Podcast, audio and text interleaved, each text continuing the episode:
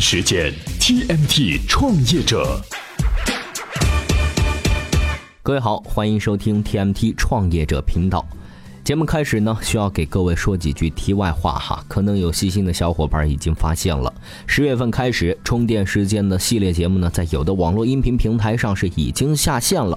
这呢是我们对节目运营和版权进行了调整的结果。今后啊，节目会正常的在喜马拉雅 FM 和企鹅 FM 上更新。如果说给您造成了不便，还请谅解。也欢迎您关注充电时间的微信公众号，掌握节目更新的最新动态。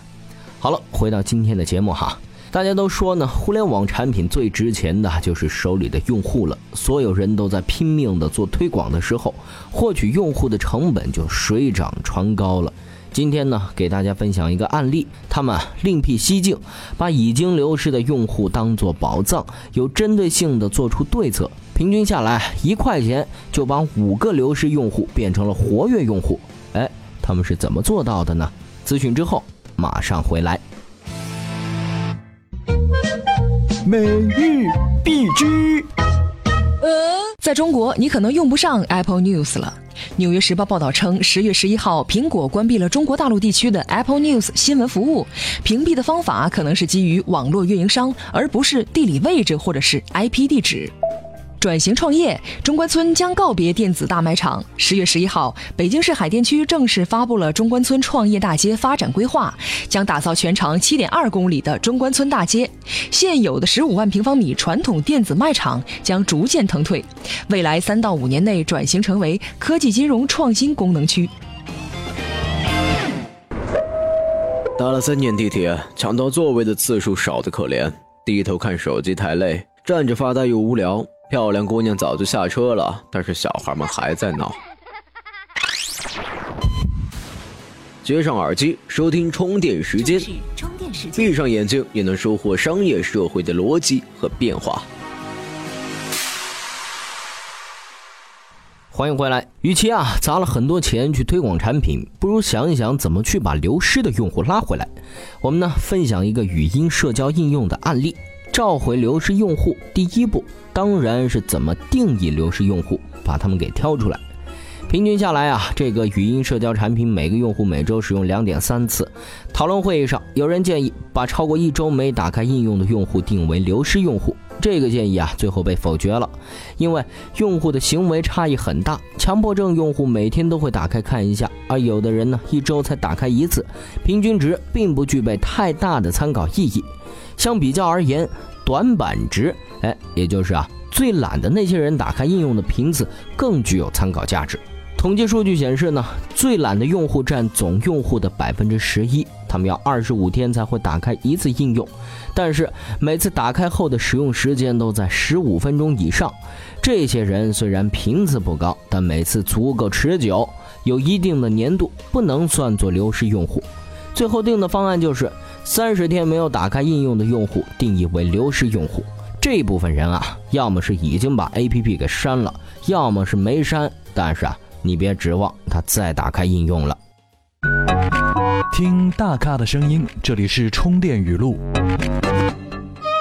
新东方集团从成立之初到现在，经历了很多轮的重要人事变动，最初的创始人徐小平和王强都已经离开。而最近又不断传出新东方人出走创业的新闻，作为董事长兼 CEO 的俞敏洪先生怎么看？他们离开新东方，并不是对新东方有怨气，是这个时代的召唤。任何一个人看到有这样的一个机会，自己可能会变成另外一个俞敏洪的时候，他能不去尝试吗？如果新东方不是我创造的话，我早就跑出去了。当你发现你有一个想法，就有人给你钱，你不需要为钱花的要负责任。但是又可能用这个钱可以同时，也许万一做出一个大事业的话，没有人不去做的。这个跟中心是没有关系的。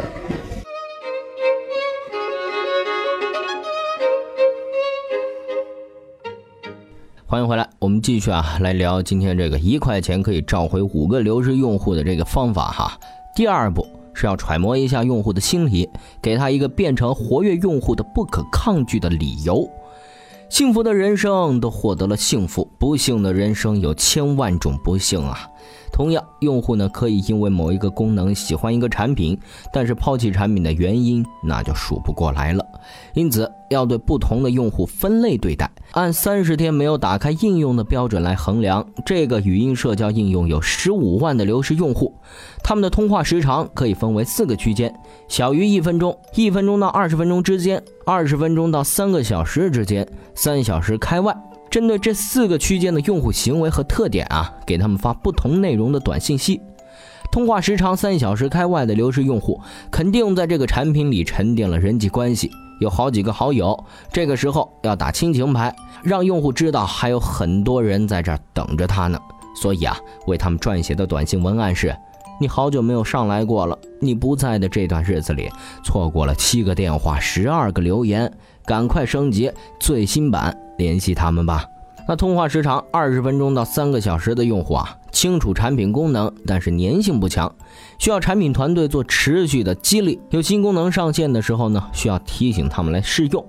所以啊，给这些人撰写的短信文案是：上次和你聊天的好友正满世界找你，赶紧去看看是谁。哎，再来说说通话时长一分钟到二十分钟的用户啊，只是使用过产品，没有粘性，很可能只是尝个鲜，体验了一下。对这类好奇心用户，要用全新的噱头去吸引他们再次使用。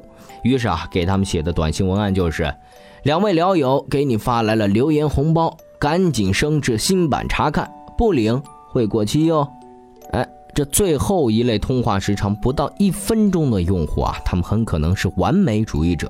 比较挑剔、傲娇，要主动的认错，承认产品不够好。但是啊，现在已经是改善了，吸引他们再次的使用。于是呢，给这些人的短信文案就是：我知道我错了，之前是我做的不够好，但我已经痛改前非了，能给个机会不？最新版产品，期待您的试用。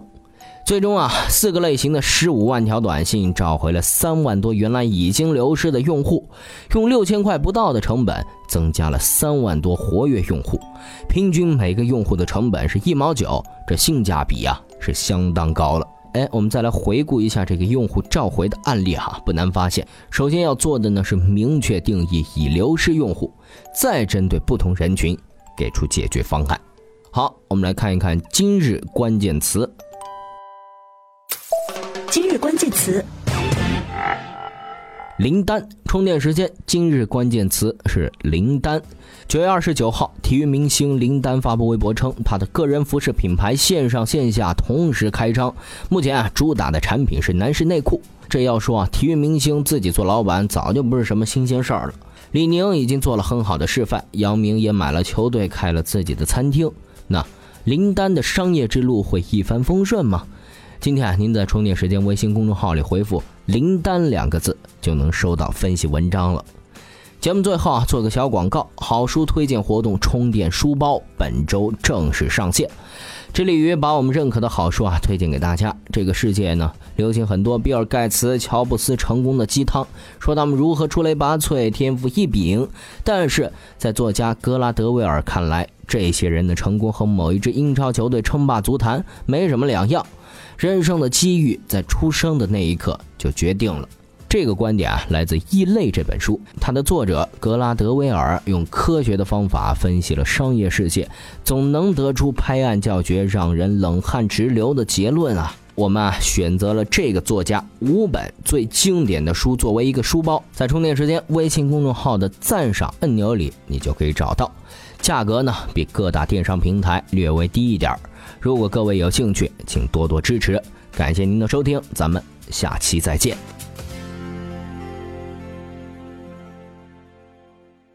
随时随地，随心所欲，你的随身商学院。这里是充电时间。